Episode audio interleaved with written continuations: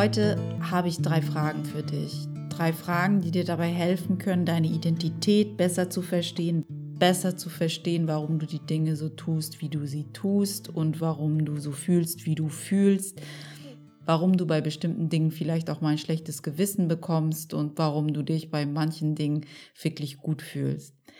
Ich habe diese drei Fragen das erste Mal gestellt bekommen bzw. gehört als ich an einem Online-Seminar teilgenommen habe von Maston Kipp.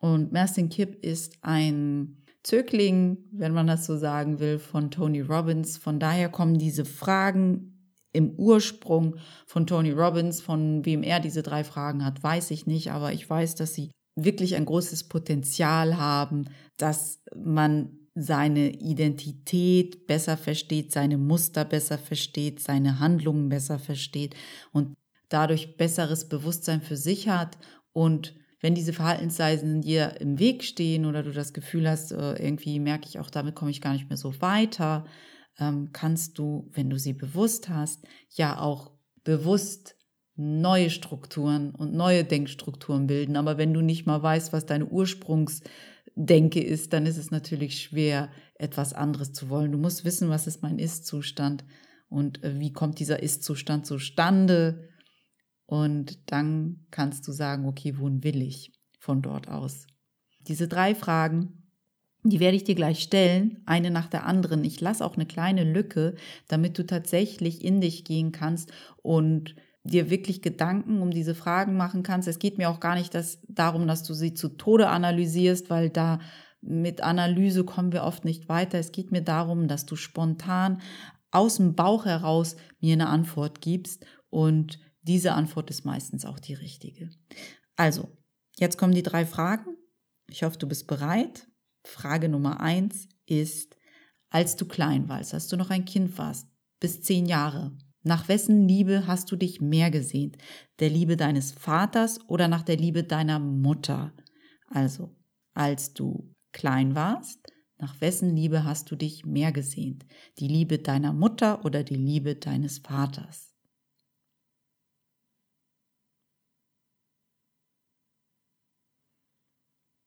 Ich hoffe, du hast jetzt eine Antwort für dich gefunden. Hier ist die Kunst, aber nicht zu sagen, wen du mehr geliebt hast oder äh, von wem du mehr Liebe bekommen hast, weil ich bin mir sicher, dass du beide geliebt hast. Aber es geht, wie gesagt, nicht darum, dass du mir berichtest oder dass du für dich festhältst, wen du mehr geliebt hast oder wer dir mehr Liebe gegeben hat, sondern wessen Liebe du mehr gewollt hast.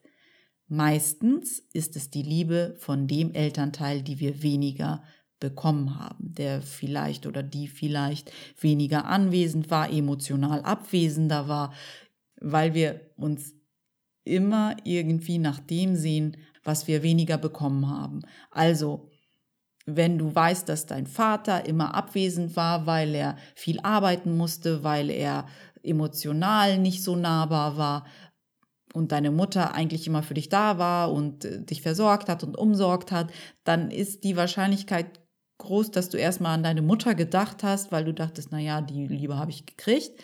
Aber hier beim sich danach sehen geht es wirklich darum, dass du in diesem Szenario wahrscheinlich deinen Vater gewählt hättest als die Person, nach dessen Liebe du dich mehr gesehnt hast, weil er ja emotional weniger erreichbar war. Es geht um die emotional weniger erreichbare Person in diesem Kontext. Also, nach wessen Liebe hast du dich mehr gesehnt? Wenn du jetzt klar weißt, wer das ist, komme ich mit der zweiten Frage.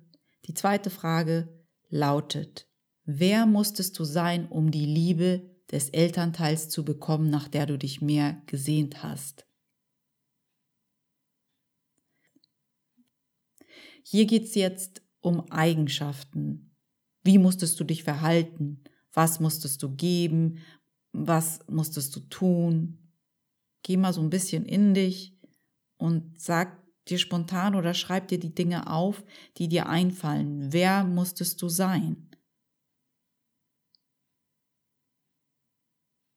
Hast du deine Antworten gefunden. Vielleicht musst du auch kurz mal Stopp drücken und erstmal in dich gehen und dann, wenn du soweit bist, mach einfach weiter. Hast du deine Antwort? Super, dann machen wir mal weiter. Und zwar, wenn du dann so in dich gehst, dann kommen vielleicht so Sachen hoch wie ich musste artig sein, ich musste sparsam sein, ich musste keine Bedürfnisse äußern, ich musste leise sein, ich musste sportlich sein, ich musste lustig sein, ich musste perfekt sein, ich musste funktionieren, ich musste gut sein, ich musste achtsam sein, ich musste erwachsen sein, ich musste Rücksicht nehmen. Wir haben tausend Sachen, die uns in diesem Zusammenhang einfallen können. Wer mussten wir sein? Welche Eigenschaften mussten wir mitbringen, damit diese Person uns geliebt hat aus unserer Sicht? Ganz bestimmt hat diese Person uns geliebt, ohne dass wir diese Sachen hätten machen müssen. Aber wir haben eine andere Sicht auf die Dinge gehabt. Wir wollten auf eine bestimmte Art und Weise von ihnen geliebt werden. Und da sie es nicht so konnten, wie wir dachten, dass sie es gemusst hätten, haben wir uns dann diese Geschichten erzählt. Ich muss leise sein, ich muss sportlich sein, ich muss lustig sein, ich muss perfekt sein, ich muss artig sein, ich muss sparsam sein, ich muss erwachsen sein, damit mich mein Vater liebt. Diese Sachen, diese Überzeugung, die sind nicht bewusst meistens. Also ich, wir laufen ja nicht durchs Leben und wissen, aha, okay, ich habe einen Drang zum Sparsamsein, weil ich mir abgespeichert habe, irgendwann in meiner Kindheit, dass das erstrebenswert war oder dass mein Vater es als erstrebenswert angesehen hat, sparsam zu sein. Und ich dachte, wenn ich dem entspreche, liebt er mich so, wie ich denke, dass ein Vater sein Kind lieben muss. Wenn wir uns diese Dinge nicht bewusst machen, das ist das Interessante, spielen wir Muster ab, die wir in unserer Kindheit entwickelt haben und wir sind so lange schon erwachsen. Naja, auf Papier erwachsen, aber sind da emotionale Muster eines Kindes, die wir immer wieder abspielen, bis wir sie bewusst haben, bis wir merken, aha, okay, dieses Muster muss ich haben, seitdem ich denke, Papa liebt mich nur, wenn ich das und das mache. Ich hoffe, dass du schon den ein oder anderen Aha-Moment hattest. Aber Frage Nummer drei ist auch ganz interessant. Bist du bereit? Jetzt kommt Frage Nummer drei. Frage Nummer drei ist, wer durftest du auf gar keinen Fall sein, damit du die Liebe deines Vaters oder deiner Mutter bekommen konntest. Wer durftest du auf gar keinen Fall sein? Wenn du willst, stopp diese Aufnahme noch einmal und dann geh in dich und schreib dir die Dinge auf oder sag sie dir vor oder lass sie dir durch den Kopf gehen und wenn du soweit bist, dann mach diese Aufnahme wieder an. Gut. Ich hoffe, du hast jetzt die Dinge aufgeschrieben oder sie dir bewusst gemacht, weil meistens kommen dann solche Sachen rum wie ich durfte nicht laut sein, ich darf nicht, durfte nicht faul sein, ich durfte nicht ungehorsam zeigen, ich durfte nicht weich sein oder verletzlich sein, ich durfte nicht weinen, ich durfte nicht frech sein, ich durfte nicht egoistisch sein, ich durfte nicht unartig sein. Ihr wisst schon, all diese Sachen, die artige und gute Kinder nicht tun dürfen, weil man dann wieder das Gefühl hat, okay, wenn ich das nicht einhalte, dann liebt mich mein Vater nicht, dann liebt mich meine Mutter nicht. Vielleicht hast du dir die Sachen jetzt auch aufgeschrieben und wenn du sie dir so anguckst, fällt dir vielleicht etwas auf. Das Interessante, was mir aufgefallen ist damals, ist, dass ich A, den falschen Elternteil hatte, ganz am Anfang. Ich war gar nicht davon ausgegangen, dass ich die Person aufschreiben musste, die schwerer erreichbar war emotional, sondern ich hatte die aufgeschrieben, die leichter für mich erreichbar war, aus welchem Grund auch immer ich diesen Teil der Fragestellung verbaselt hatte. Aber schon da hatte ich so ein Aha-Erlebnis, dachte, wow, das ist super spannend. Aber das andere, was interessant war, ist, dass ich gemerkt habe, dass wenn ich diese Dinge nicht einhalte, zum Beispiel die unter Frage 2, wer musste ich sein, damit ich diese Liebe bekommen würde, wenn ich dann halt vielleicht nicht perfekt war oder nicht artig war oder nicht gut war oder sonstiges, hat mich immer ein schlechtes Gewissen überkommen. Ich hatte immer ein schlechtes Gewissen. War ich mal nicht perfekt, habe ich mich wirklich schlecht gefühlt. Wenn ich halt auch etwas von den Dingen war, die ich nicht sein durfte, sowas wie faul oder laut oder verletzlich anstelle von stark, dann hatte ich auch ein schlechtes Gewissen. Und da war so ein großer Aha-Moment für mich, weil ich gemerkt habe, oh mein Gott, ich lebe noch immer aus den Überzeugungen einer Zehnjährigen, einer Achtjährigen, einer Siebenjährigen heraus, dass wenn ich diese Dinge nicht mache, ich nicht gut bin. Ich habe sozusagen immer noch diese Identitätsmuster gehabt und immer wieder noch unbewusst danach gestrebt, die einzuhalten, damit ich geliebt werde. Irgendwann, als ich das bewusst hatte, wusste ich, ich brauche das gar nicht mehr machen, weil ich bin erwachsen, ob ich das jetzt mache oder nicht, meine Eltern und meine Vergangenheit werden sich nicht verändern. Sie ist so, wie sie ist, die Vergangenheit. Sie hat mir viel beigebracht. Das Leben ist für mich passiert.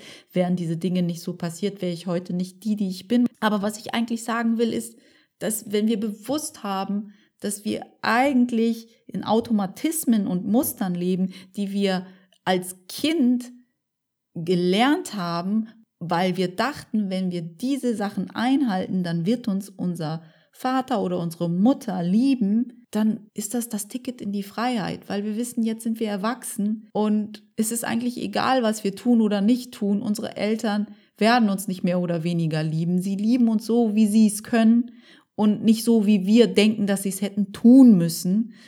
Und wir können uns von diesen alten Denkmustern befreien. Wir müssen auch kein schlechtes Gewissen mehr haben, wenn wir mal nicht artig sind, was auch immer artig ist, oder wenn wir mal weich sind und verletzlich sind, weil das halt auch zu einem Leben dazugehört, wenn man aus vollem Herzen leben will, dann muss man auch mal verletzlich, dann muss man dieses Risiko mal eingehen und man muss nicht immer nur stark sein. Und das Gute ist, wenn wir das bewusst haben und merken, okay, diese Überzeugung von Anro dazu mal, die helfen uns nicht mehr, ist Erkenntnis ja der erste Schritt, um eine Veränderung herbeizuführen. Jetzt, wo ich weiß, okay, ich muss gar nicht mehr immer nur stark sein, damit mein Vater mich liebt. Mein Vater hat mich sowieso geliebt auf seine Art und Weise und ich habe diesen Anspruch an ihn gehabt, dass er mich so und so lieben müsste und habe deswegen versucht, stark zu sein, weil ich dachte, das ist das, was er will und das, was ich sein muss, damit er mich liebt. Das können wir alles loslassen. Mir haben diese drei Fragen sehr geholfen, damals zu verstehen, was für Muster ich immer noch lebe und dass meine Identität immer noch ganz viel in meinen kindlichen Denk- und emotionalen Strukturen verhaftet ist und ich eine bewusste Entscheidung treffen konnte, dass das nicht mehr das ist, was ich möchte. Und diese bewusste Entscheidung, die kannst du auch für dich treffen. Wenn du merkst, dass du immer noch ein schlechtes Gewissen hast, weil du Dinge nicht einhältst, die du in deiner Kindheit als Überzeugung gewählt hast, weil du dachtest, mache ich das nicht, habe ich die Liebe meiner Eltern nicht, habe ich die Liebe meiner Mutter nicht, habe ich die Liebe meines Vaters nicht. Und sei dir dessen bewusst, dass du ihre Liebe hattest. Sie haben dich so geliebt, wie sie es konnten und nicht, wie du dachtest, dass sie es müssten. Das ist der große Unterschied. Das waren meine drei Fragen für den heutigen Podcast. Ich hoffe, du hattest ein paar gute Aha-Erlebnisse. Ich freue mich, wenn du bei mir auf der Webseite vorbeikommst unter www.happycoollove.de und mir einen Kommentar, ein Feedback hinterlässt, wie es dir mit den drei Fragen ergangen ist. Oder vielleicht hast du auch noch eine andere Frage. Komm einfach vorbei, teile deine Meinung, teile deine Gedanken mit mir. Ich freue mich wirklich drüber. Ich wünsche dir eine schöne Restwoche. Pass gut auf dich auf und wir sprechen uns nächste Woche oder wir hören uns nächste Woche.